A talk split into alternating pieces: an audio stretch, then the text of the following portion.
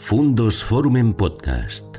Historias y personajes que nos ayudan a comprender el mundo. ¿Qué tal amigos? ¿Cómo están? Bienvenidos a un nuevo encuentro en nuestro canal Fundos Forum, en este ciclo que dedicamos a las encrucijadas de nuestro tiempo para hablar sobre personas que nos pueden iluminar e ilustrar respecto de los grandes problemas y las grandes oportunidades de la sociedad contemporánea. Y hoy vamos a hacerlo con una persona con la que vamos a tener muchas eh, oportunidades eh, de hablar sobre el trabajo, pero también hablar sobre la universidad, hablar sobre uno de mis temas favoritos que es Salamanca, la fortaleza y la vigencia de la marca Salamanca y la historia salmantina de la que todos deberíamos aprender.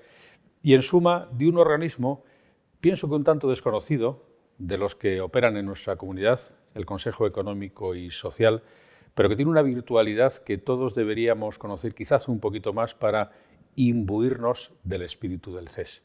Estoy con el presidente de este organismo, con Enrique Cabero. ¿Qué tal, Enrique? Muchas gracias. Muchísimas gracias a ti por invitarme a este ciclo y por estar aquí en Fundos, que es sin duda un lugar extraordinario. Enrique, siempre has bien recibido en Fundos y en Fundos siempre has recibido el talento. Y Enrique lo tiene. Voy a hacer una rápida eh, fotografía de nuestro personaje salmantino, doctor en Derecho por la Universidad de Salamanca y profesor titular de Derecho del Trabajo y de la Seguridad Social. Como digo, es el presidente del Consejo Económico y Social de Castilla y León desde el año 2019, pero ha sido nada menos que vicerrector de la Universidad de Salamanca y ha sido también el coordinador general del Consorcio Salamanca 2002, que fue el que gestionó las actividades relacionadas con la capital cultural de aquel entonces. Es árbitro del Servicio de Relaciones Laborales del SERLA, que el arbitraje es un tema de los que también me gustaría hablar en esta oportunidad.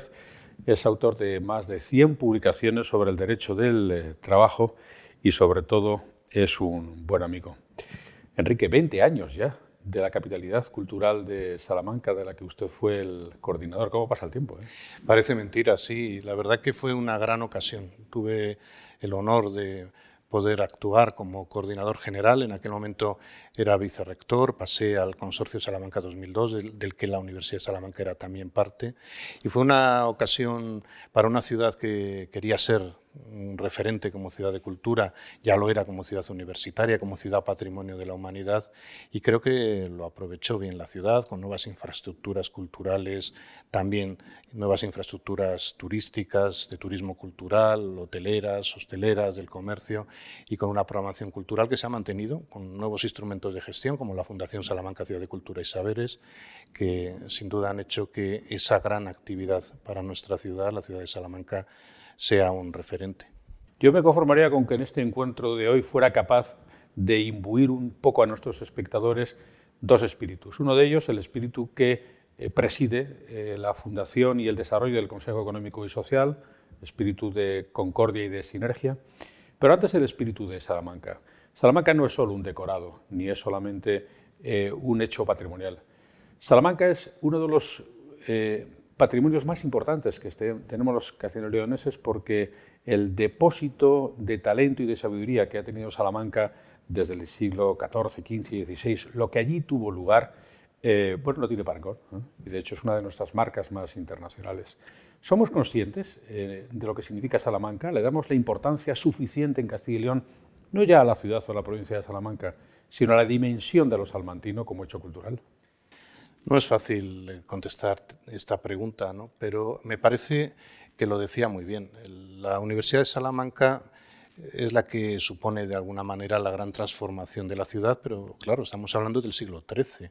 Y lo que supuso Salamanca fue la incorporación de una nueva forma de estudiar, de pensar, de intentar entender la realidad, de hacer propuestas, que encuentra su manifestación, en mi opinión, más excelsa con la Escuela de Salamanca, cuando eh, se estaba cambiando de época, cuando finalizaba la Edad Media, cuando la sociedad europea se enfrentaba a nuevos retos, quizá en una situación parecida a la actual, salvando las distancias. Se acababa de encontrar Europa con América, había nuevas rutas comerciales, nuevos productos, nuevas materias primas, se empezaba a hablar del mercantilismo. Entonces, ahí hubo un grupo de pensadores que fueron capaces de intentar dar respuestas y probablemente ahí surge la la modernidad.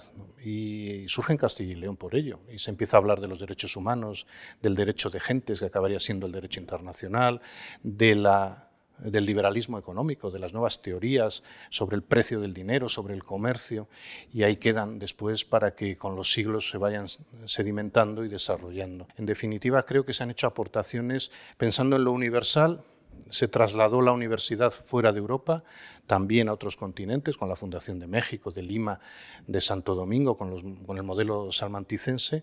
Y creo que podemos estar muy orgullosos, no solo los salmantinos y salmantinas, sino todos los ciudadanos de Castilla y León, porque nuestra comunidad es un referente en la cultura, en la generación de nuevos conceptos jurídicos, también en la ciencia, en la tecnología, y por tanto toda esa trayectoria siempre al servicio de los demás, al servicio de nuestra nación, creo que debe tenerse en cuenta.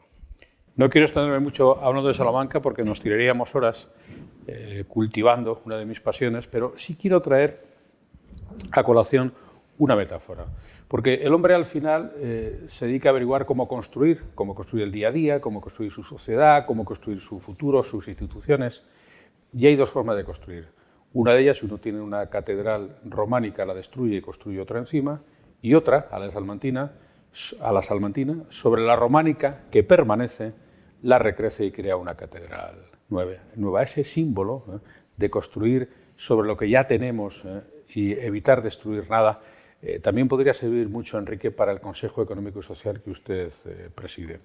Es una institución que nace con las comunidades autónomas, si mal no, no me equivoco, y que con ellas sigue desarrollándose. ¿Pero qué funciones tiene? El concepto de Consejo Económico y Social era un concepto desconocido en España cuando se empieza en Castilla y León a plantear. Porque realmente la Constitución no lo cita expresamente, aunque sí cita su finalidad y eh, encaja perfectamente en el modelo que se define constitucionalmente, pero es un modelo que surge en los estados más avanzados de Europa en aquel momento y es Castilla y León quien decide entre las primeras comunidades y la primera que lo pone en marcha generar un Consejo Económico y Social, incluso antes que en, el, Fue la primera España.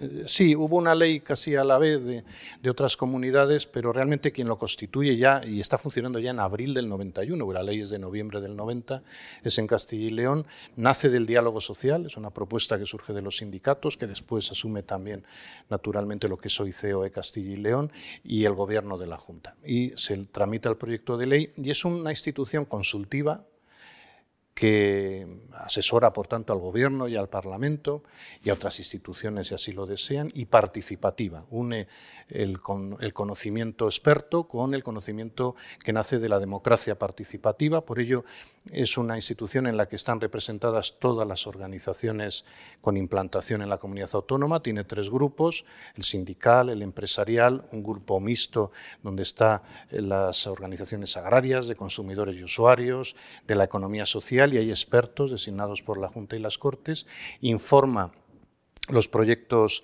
de decreto que van a ser tramitados ante el Consejo de Gobierno, los anteproyectos de ley, elabora un informe previo con sus observaciones, sus valoraciones sobre lo que se quiere tramitar, hace un informe anual, que es un encargo de la ley, que tuvo gran intuición en su momento un informe sobre la situación económica y social de la comunidad, con un gran diagnóstico, con recomendaciones. Este año han sido 696, es un documento de más de mil páginas.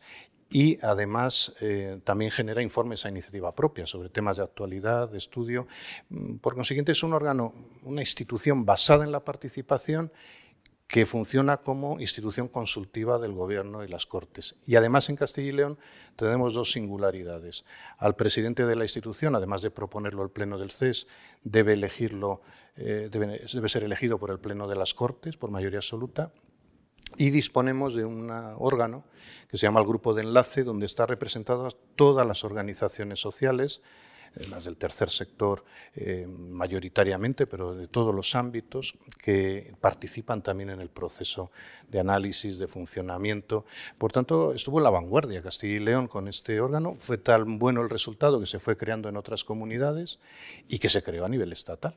La ley eh, que crea el Consejo Económico y Social de España se aprueba pocos meses después de la puesta en marcha en Castilla y León de la institución y acaba siendo en el Estatuto de Autonomía vigente una de las instituciones propias que conforman la estructura institucional de la comunidad autónoma. Bueno, vamos a presumir de algo. Si se trata de inventar, pues lo inventamos aquí. Y como institución propia, usted lo menciona, interpreto que sería quizá la única en la que un ciudadano particular, a través de una institución que la representara o una asociación, podría llegar a hacer oír su voz, porque quizá otras instituciones son de carácter más técnico, el Consejo de Cuentas u otras, pero aquí una persona cualquiera que esté representada en una asociación, por ejemplo, de amas de casa, a través de, este grupo de enlace que usted eh, menciona, podría llegar a, hacer oír su voz en el propio organismo institucionalmente. Fundamentalmente esa es la vía, es decir, eh, la ciudadanía puede participar, hacer llegar sus propuestas, sus sugerencias. Hemos hecho una campaña reciente donde cualquier ciudadano, sin necesidad de acudir a una organización, podría hacerlo también. Se puede dirigir a nosotros eh, para hacer propuestas, valoraciones que sin duda serán muy importantes y muy interesantes para hacer nuestros estudios, nuestros informes. Y si no, siempre a través de las organizaciones, porque eh, se articula la participación a través de organizaciones que están contempladas en la propia Constitución, en el Estatuto de Autonomía también, por consiguiente, y que conforman la voluntad desde otra perspectiva distinta. El Parlamento, las Cortes, están formadas por candidaturas que nacen en las elecciones de las presentadas normalmente por los partidos políticos, las agrupaciones electorales, pero mayoritariamente partidos políticos. En el CES, que está justamente enfrente, las, las instalaciones, no enfrente porque nos llevamos mal, sino enfrente de la calle, porque colaboramos mucho con las Cortes, ahí no están los partidos políticos, sino otro tipo de organizaciones. Es el complemento que se había articulado, que nosotros en Castilla y León estudiamos respecto de la situación europea fundamentalmente y lo trasladamos aquí. Eh, la articulación de la democracia parlamentaria a través de los partidos políticos y la democracia participativa a través de las demás organizaciones previstas en la Constitución. Pero en este esfuerzo permanente que todos ustedes tienen que hacer, todos nosotros en realidad, por acreditar las instituciones frente a los ciudadanos, los administrados, eh, ¿Cómo de credibilidad tiene esta tesis general tan hermosa de la participación a través de vías como el Consejo Económico Social? ¿O es más difícil de lo que parece, eh, de lo que parece pasar de las musas al teatro? A mí me parece que normalmente no conocemos bien el modelo institucional, ni del Estado, ni de la comunidad autónoma, y a veces ni siquiera de la entidad local, de la Diputación o el Ayuntamiento. Tendríamos que hacer un esfuerzo, y lo estamos intentando con las personas más jóvenes también, de mejor conocimiento de las instituciones. Las instituciones son básicas para el funcionamiento de la democracia. Lo es la participación, la opinión de la ciudadanía, pero las instituciones son las que tienen que articular al final la representación. Y la representación ha de sentirse lo más eh, propia posible para precisamente que el propio sistema genere legitimación social. Y un mayor conocimiento de las instituciones puede hacer que sea mucho más útil el papel institucional que les corresponde. Y el Consejo Económico y Social fundamentalmente es un órgano muy apegado a la realidad. Este informe que antes citaba, el informe de situación económica y social, es un diagnóstico que parte de la propia realidad, con un aparato estadístico muy amplio, de seguimiento de todos los sectores, para poder después intentar acertar con las propuestas y recomendaciones que enviamos al Gobierno y a las Cortes. Por tanto, me parece que esa forma de concebir el Estado como un ámbito común de participación y de puesta e intercambio de ideas entre todos es muy importante y para eso hay que conocer bien el sistema institucional. Por cierto, para nuestros, los consumidores de nuestro canal Fundos Forum, en el ámbito digital, o quienes nos estén también siguiendo por el podcast, cuando den el salto al ordenador, una recomendación, yo lo hago y es muy práctico.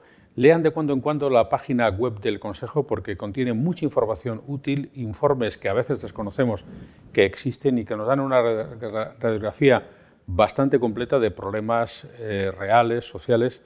Hagan un alto en su, en su trabajo y mírenlo. Hablando del trabajo, por cierto, usted que es experto en el trabajo y que seguro que es materia de muchos de los debates del Consejo Económico y Social, el trabajo, el trabajo sigue siendo un problema para la gente cotidianamente hablando. Usted antes eh, decía, y con razón, que hace falta eh, conocer mejor las instituciones, pero la gente tiene que trabajar y a veces no es, no es compatible. Mm, ¿Cuál es la situación en este momento post-pandémico en el mundo del trabajo? ¿Cómo hemos salido laboralmente de la pandemia, Enrique? La crisis de la pandemia ha sido muy distinta de otras crisis previas que tenían una base fundamentalmente en el propio sistema económico productivo. Esta es una crisis que ha llegado de fuera, exógena, y que ha generado una parálisis sin precedentes de la actividad económico-productiva en todos los sectores de manera transversal, salvo aquellos que han seguido funcionando afortunadamente y se lo debemos agradecer que se declararon como servicios esenciales. Sí ha sucedido algo que habíamos previsto con carácter general y es que una vez eh, cesada la fase más dura de la pandemia y las medidas para la prevención del contagio, debía reactivarse la economía enseguida. Ahí del diálogo social a nivel estatal surgió la figura de estos ERTES extraordinarios, con un mecanismo de protección también para las empresas y los trabajadores adicional al existente previamente en la ley, y fue un, un buen mecanismo, yo creo, que ha servido para intentar evitar que se extinguieran masivamente los contratos de trabajo. Por tanto, sí que se ha generado, y lo podemos ver en los datos, una recuperación bastante importante del empleo en toda España y en Castilla y León también, naturalmente. Y lo que sucede es que lo que fue la crisis, ese impacto exógeno al sistema económico productivo, se ha sumado otro, que es el problema que se empezaron a generar con las materias primas y la energía, una segunda crisis que generó más un problema en el ámbito de la oferta, lo que hizo que empezaran las tensiones inflacionistas, que se paralizaran algo que no se había previsto inicialmente. Algunos sectores, por falta de materias primas sobre todo, fue el gran problema, la gran crisis de la logística internacional. Y después se ha venido a sumar una tercera crisis que es la injusta y legítima invasión rusa de Ucrania, que ha hecho que sea más profunda la necesidad en el ámbito energético y de las materias primas.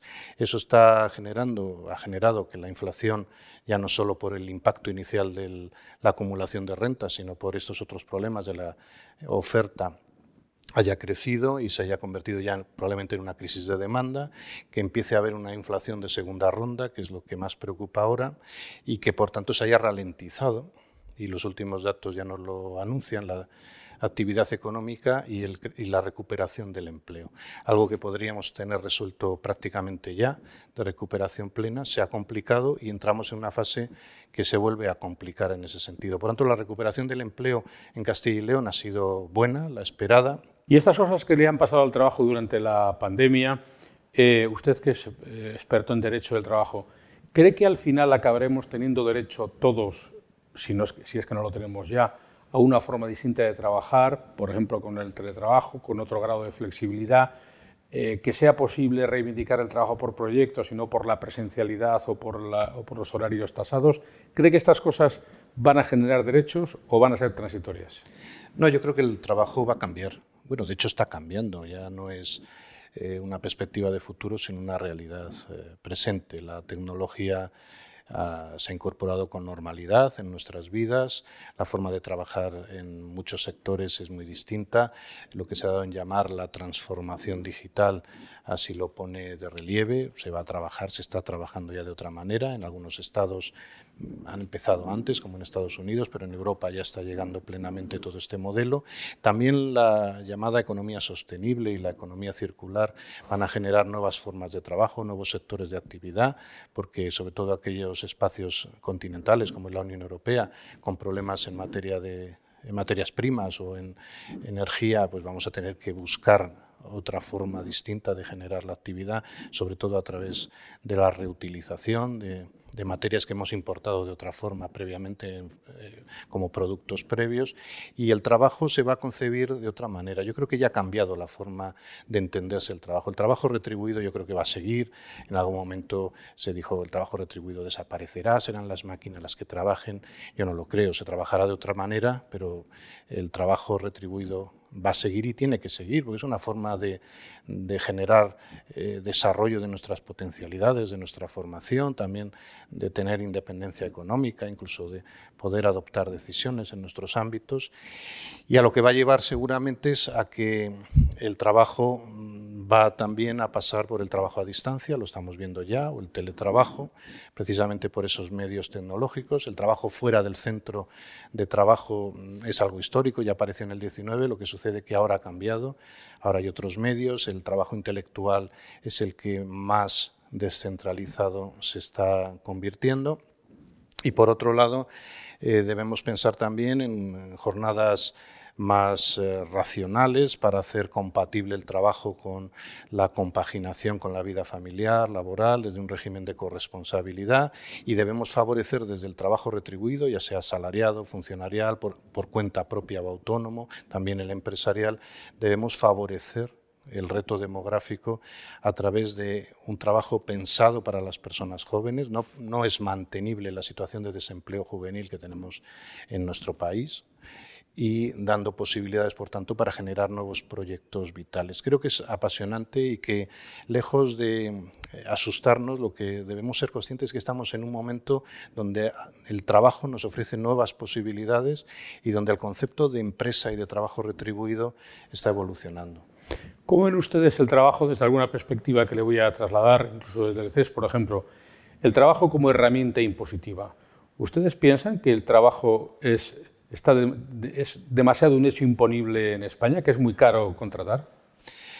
Bueno, este es uno de los pocos temas porque el, el CES se rige sobre todo por la regla del consenso y es raro que no aprobemos un informe por unanimidad. Hay un esfuerzo generoso de los miembros del CES, de las organizaciones, por buscar puntos de acuerdo y es lo habitual. El informe anual se aprueba por unanimidad y la práctica totalidad de los informes previos y a iniciativa propia también. El único punto que, donde no es fácil conseguir esa unanimidad es en la valoración tributaria de los asuntos, porque las posiciones de COE y de los sindicatos más representativos, fundamentalmente lo escenifico ahí, eh, suelen ser muy distintas, la interpretación de la realidad que hay. Lo cierto es que es casi un lugar común que aceptan los eh, estudiosos de la materia. La mayor parte del sistema impositivo español reside en, las rentas del trabajo, se sustenta en las rentas del trabajo y hay cierta sensación en algunos sectores de la población, sobre todo en las clases medias, medias medias, como se dice ahora, de que hay un peso impositivo mayor que en otros sectores de la población.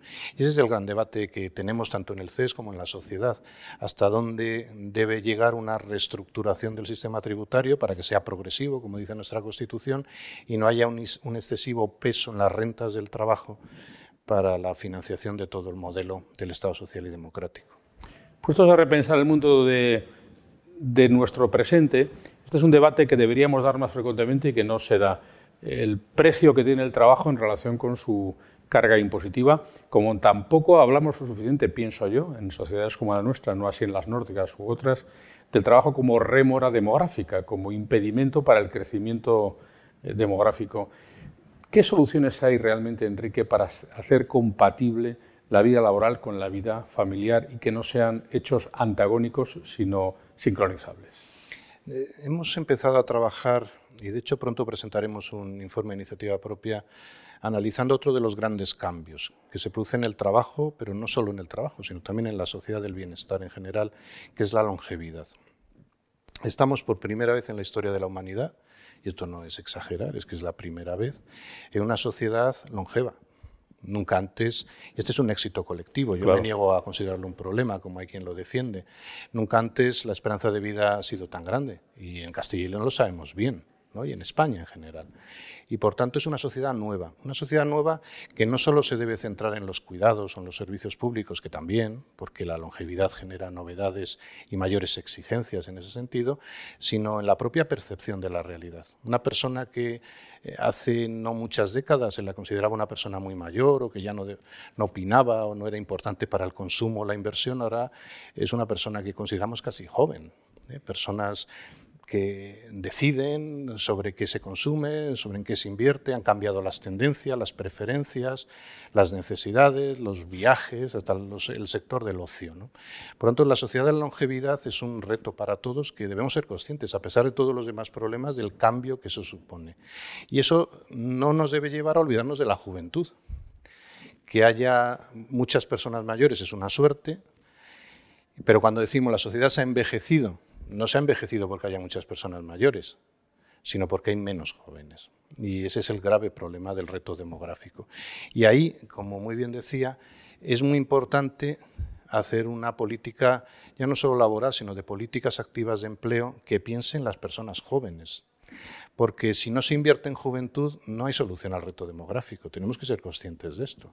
Si no hay personas jóvenes que quieran desarrollar su proyecto vital en nuestro entorno territorial, si no somos capaces de captar el talento perdido o, de captar nuevo talento, de retener lo que está aquí, no vamos a ser capaces de generar nueva población y, por tanto, nuevas oportunidades para nuestro territorio. Yo creo que ha llegado el momento, y la Comisión Europea lo ha visto muy bien, en la que tenemos que hacer compatible el diseño de una nueva sociedad, que es una sociedad longeva, con una sociedad que debe hacer posible que los jóvenes se puedan emancipar puedan generar su proyecto vital y para eso hay tres ingredientes fundamentales, el empleo, la vivienda y la capacidad económica suficiente para generar tu proyecto vital. Y todo ello va unido, en el acceso a la vivienda y al empleo con esa capacidad económica suficiente. Y creo que invertir en juventud ahora mismo es la solución principal para el reto demográfico y para nuestro proyecto de sociedad. Claro, lo que no se puede pensar en sociedades como la nuestra son proyectos vitales, profesionales de personas jóvenes de 30 años, de 1.000 euros, compatibilizándolo con una familia de tres miembros que tienen que pagar a su vez una guardería y que a su vez tienen que hacerse cargo de inflaciones del 10%.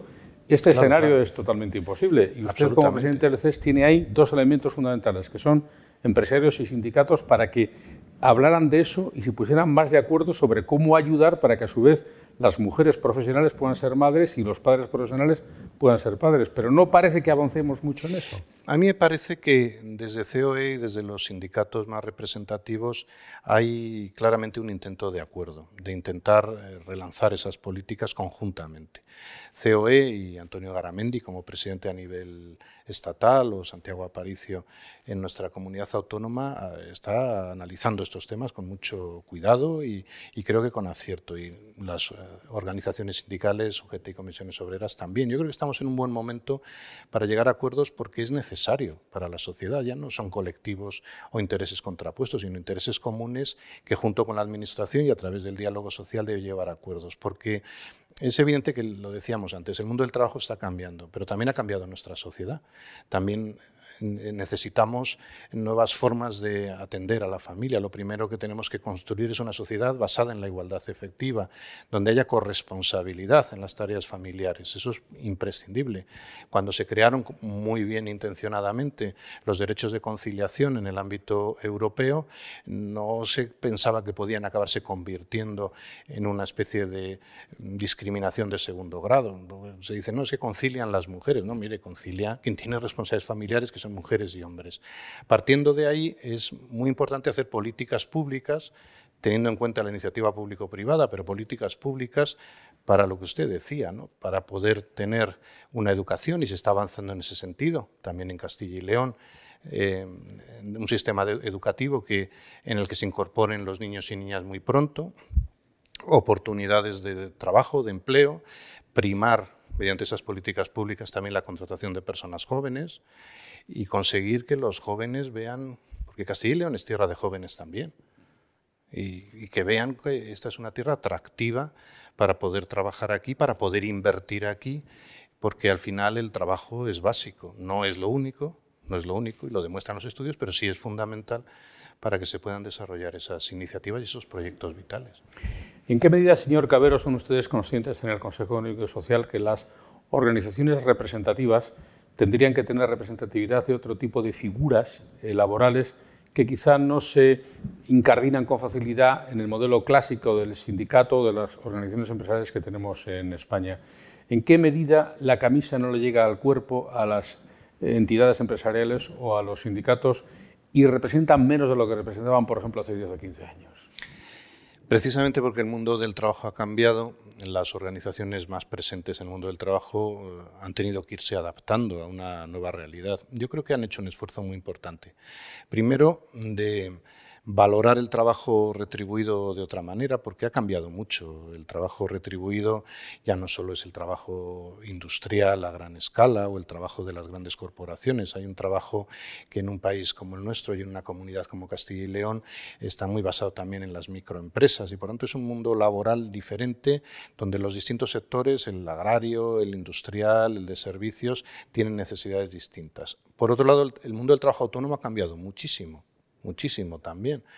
eh, desde la aprobación del Estatuto del Trabajo Autónomo en 2007, donde se ve esa diversificación, incluso se crea esta figura eh, curiosa del trabajador autónomo económicamente dependiente, se empieza a articular otro sistema de organización y se han esforzado ahí. ¿no? Por ejemplo, ahora CEO y CEPIME incorpora ATA, por poner algún ejemplo, a la Asociación de Trabajadores Autónomos, ahí está Lorenzo Amor, o los sindicatos también han ampliado la colaboración pues a través de Tradecil, el caso de comisiones, o a través de UPTA, el caso de la Unión General de Trabajadores. Es decir, están haciendo un esfuerzo grande. Y por otro lado, el modelo constitucional español para los sindicatos y las asociaciones empresariales, que recoge el artículo 7 de la Constitución, no es un modelo estrictamente laboral. Hay otros intereses y derechos a los que se han tenido que ir adaptando, aunque todavía queda. Ese es un esfuerzo además constante y dinámico. Intereses vinculados a los derechos sociales, a los derechos ambientales. Ahí hay mucho ámbito de trabajo y sobre todo creo, y en el CES estamos experimentándolo como una realidad muy positiva, que es muy importante que las organizaciones empresariales y sindicales trabajen conjuntamente también con otras organizaciones sociales, por ejemplo, con las organizaciones del tercer sector. El grupo de enlace del que hablaba antes se ha convertido en un lugar de puesta en común de problemas, de diagnósticos y de propuestas de solución muy útil. Yo estoy especialmente contento porque se ha desarrollado de tal manera que ahora mismo pues incluso otros CES españoles quieren generar un ámbito parecido a este, porque al final la relación de los sindicatos y de las organizaciones empresariales con las otras organizaciones sociales mm, da resultados muy positivos, porque cada uno conoce la realidad y la interpreta de manera distinta, pero hay más puntos de conexión de los que quizá pensábamos inicialmente. Sociedades modernas, todo cambia, todos tenemos que reflexionar y creo que con encuentros como este también lo podemos conseguir, reflexionar sobre en qué medida estamos siendo capaces de dar respuesta a nuevas situaciones. En sociedades en las que estamos demasiado acostumbrados, también creo que esto es así, al conflicto, eh, a que un tercero eh, judicialice una circunstancia en la que hay un desacuerdo y en la que pienso que no hay suficiente relevancia, usted me lo confirmará o no, del concepto del arbitraje, del concepto de la mediación, del si dos no se ponen de acuerdo, que alguien experto sea capaz de ponernos de acuerdo entre sí. Y curiosamente, en ámbitos de otra naturaleza, por ejemplo, el comercio internacional, es bastante frecuente que en la disputa entre eh, empresas de dos países, antes de llegar entre comillas, a las manos judiciales, pues hay un árbitro que establece cuál es la disputa. Usted eh, también es árbitro de Servicio de Relaciones Laborales. ¿Por qué en España somos tan poco de mediación y somos tanto de discusión y al final de sentencia judicial? Quizá por nuestra tradición, porque realmente hasta el modelo constitucional no se podía hacer realmente de manera completa. A mí me parece que hemos avanzado mucho en estos años, en la etapa postconstitucional, valorando en su justo término lo que es la solución judicial de los conflictos, que es imprescindible también. Claro, el artículo 117 de la Constitución atribuye la función de juzgar y hacer ejecutar lo juzgado a los jueces y tribunales, pero no todos los conflictos eh, deben ser judicializados. Además estaríamos recargando el sistema judicial y no es Pero de hecho lo son muchas veces. Sí, lo son, pero no debería ser así.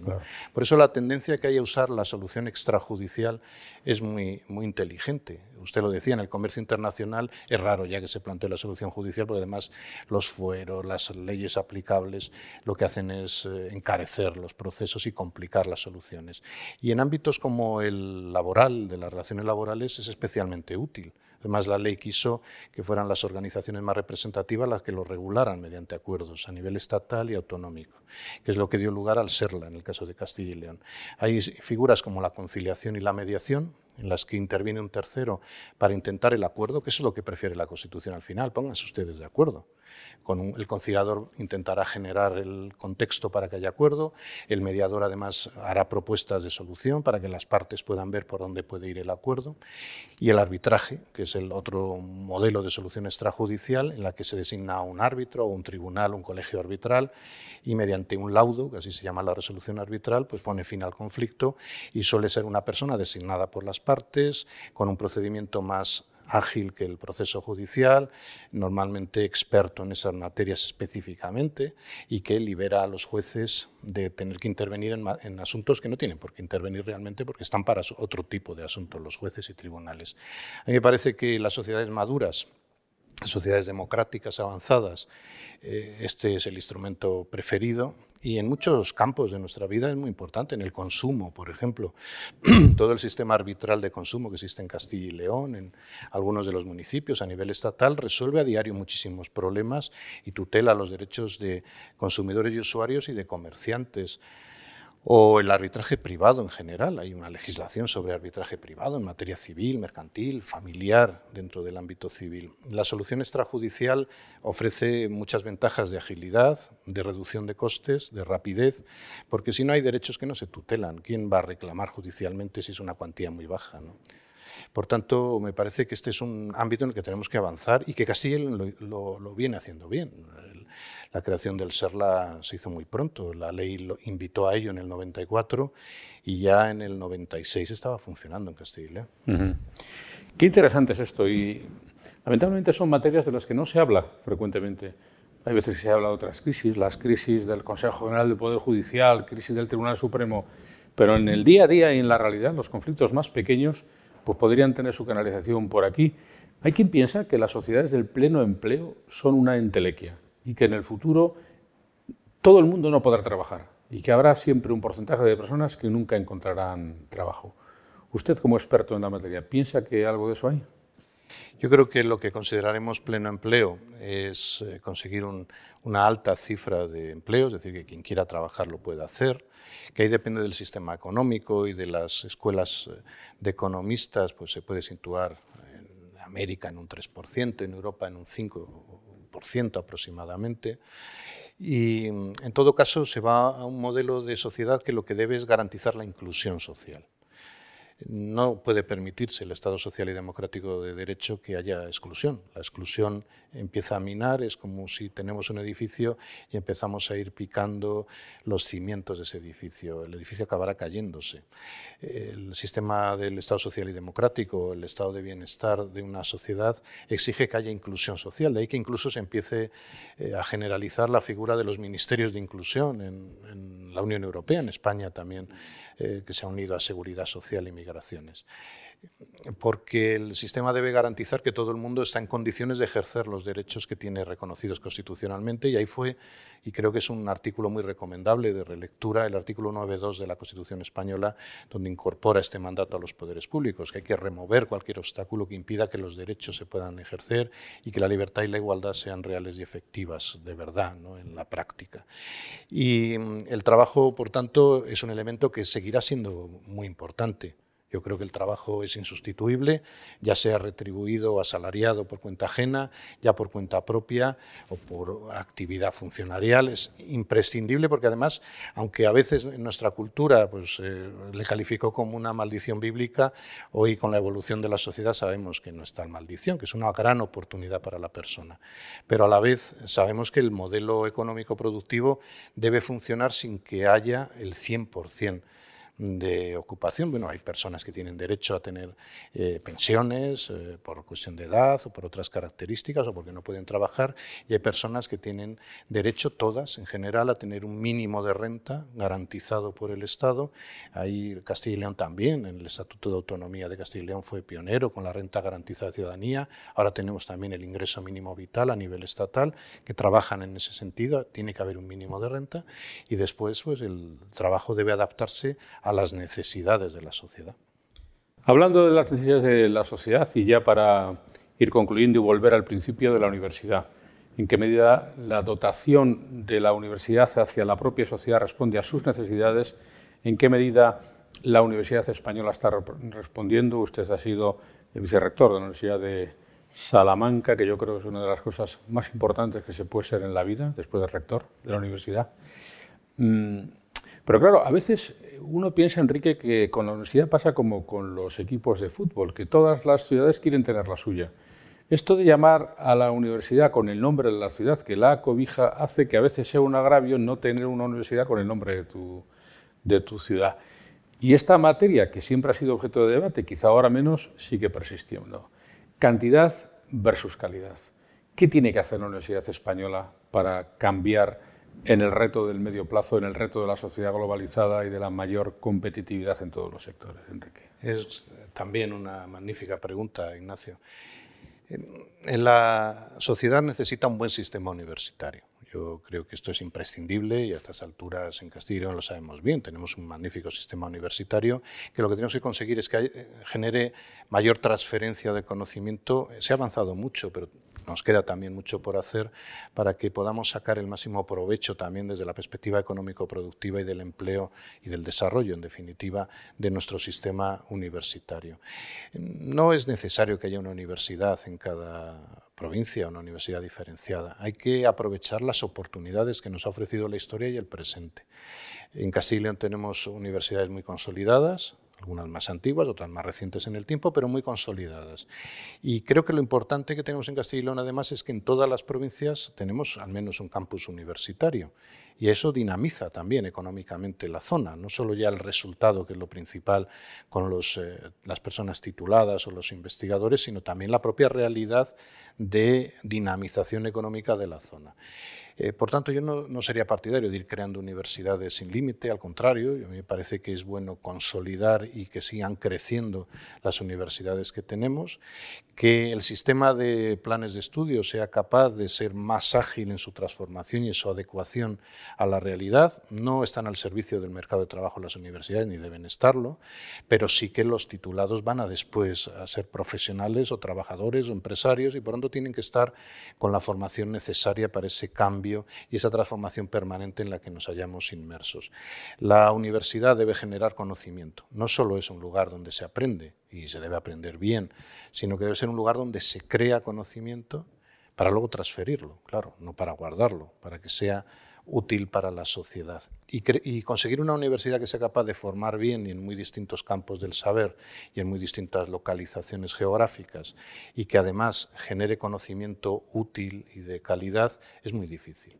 Por eso a mí me parece que hay que hacer un esfuerzo de financiación del sistema universitario eh, se, viene haciendo, pero hay que seguir creciendo. Hay que garantizar el relevo generacional, crear equipos intergeneracionales en la docencia y en la investigación, y para eso hace falta también financiación y generar el atractivo, y hay que potenciar la investigación básica y aplicada junto con la ciencia y la tecnología en nuestro sistema. Me parece que en Castilla y León este es un rasgo diferencial que tenemos que aprovechar mucho más porque la dimensión de nuestro sistema universitario para nuestra comunidad es grande y eso también es un atractivo de personas jóvenes formadas de cualquier lugar del mundo que desarrolla una etapa vital en nuestra comunidad autónoma y que después también, ¿por qué no?, va a utilizar ese conocimiento en el avance, en el desarrollo de sus naciones. Sería un cambio muy importante el de la universidad, aunque uno piensa que el cambio definitivo tendría que ser el cambio de conversación.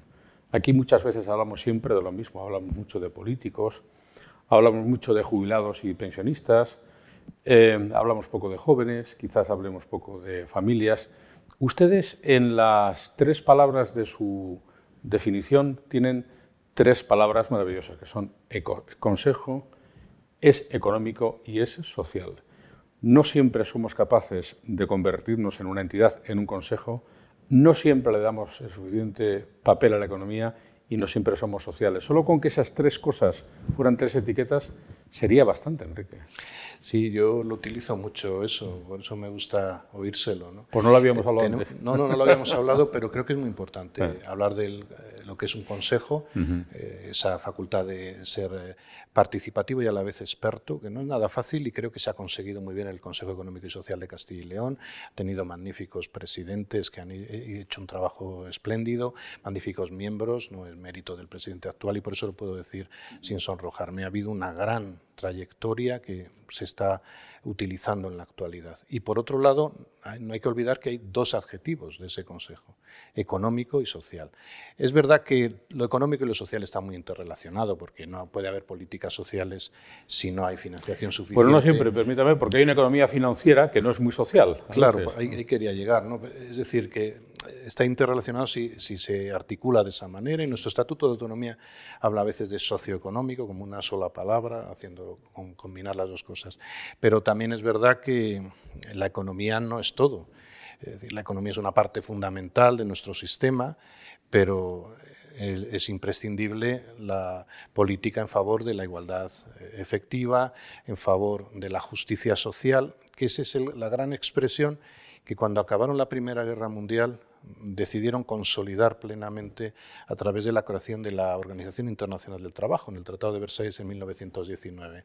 No habrá paz permanente y duradera si no hay justicia social, nos decían nuestros antepasados con gran acierto. Luego llegó enseguida la Segunda Guerra Mundial y no les dio tiempo, y después de la Segunda Guerra Mundial lo recuperaron y empezaron a construir un mundo nuevo y más solidario. Que no se nos olvide ahora, sin justicia social, sin ese pacto de rentas y político que dio lugar a un contrato social nuevo, no habría democracia, no habría participación ni habría desarrollo. Que no se nos olvide, porque a pesar de todas las transformaciones, sigue siendo imprescindible la democracia participativa y sigue siendo imprescindible el desarrollo en libertad y en igualdad. Pues ojalá todos reflexionáramos más todos los días sobre el trabajo, cómo conseguir mejores trabajos, más remunerados, más confortables, que más gente trabaje y sobre todo eh, en condiciones de mayor competitividad, porque si uno, eh, uno de nuestros problemas más importantes en España, y no somos conscientes de ellos lo suficiente, yo creo que es una estadística que no miramos lo bastante, es el problema de la productividad, que en eso no vamos bien. Es cierto que otros parámetros pueden ir mejor, por ejemplo el desempleo, pero la productividad no, que es un ratio distinto al del desempleo. Es cierto. Y tenemos que ser capaces de producir más y de producir mejor. Es un placer haber tenido aquí a Enrique Cabero en esta oportunidad en nuestro ciclo Encrucijadas en el canal Fundos Forum, hablando del trabajo, del derecho del trabajo y de las capacidades que todos los castellanoleoneses tenemos para reunirnos e intentar hablar en ámbitos como el Consejo Económico y Social. Enrique, suerte en ese cometido, que le vaya bien a los acuerdos y muchas gracias por acompañarnos. Muchas gracias y lo que es no solo un placer, sino un honor ser entrevistado por un periodista como usted. Muchas gracias. Ser entrevistado por Ignacio Fernández Sobrino hay que ponerlo en el currículum. Muchas gracias. Gracias, a usted. Y a ustedes también gracias por encontrarse con nosotros en nuestro canal Fundos Forum. Ya ven, reflexionando sobre cosas del día a día, porque para mucha gente su vida es el trabajo y no siempre somos capaces de pararnos a pensar un poco sobre ello. Habrá más ocasiones aquí en nuestro canal Fundos Forum. Gracias por escuchar Fundos Forum en podcast. Tenemos muchas más historias y personajes que descubrir juntos.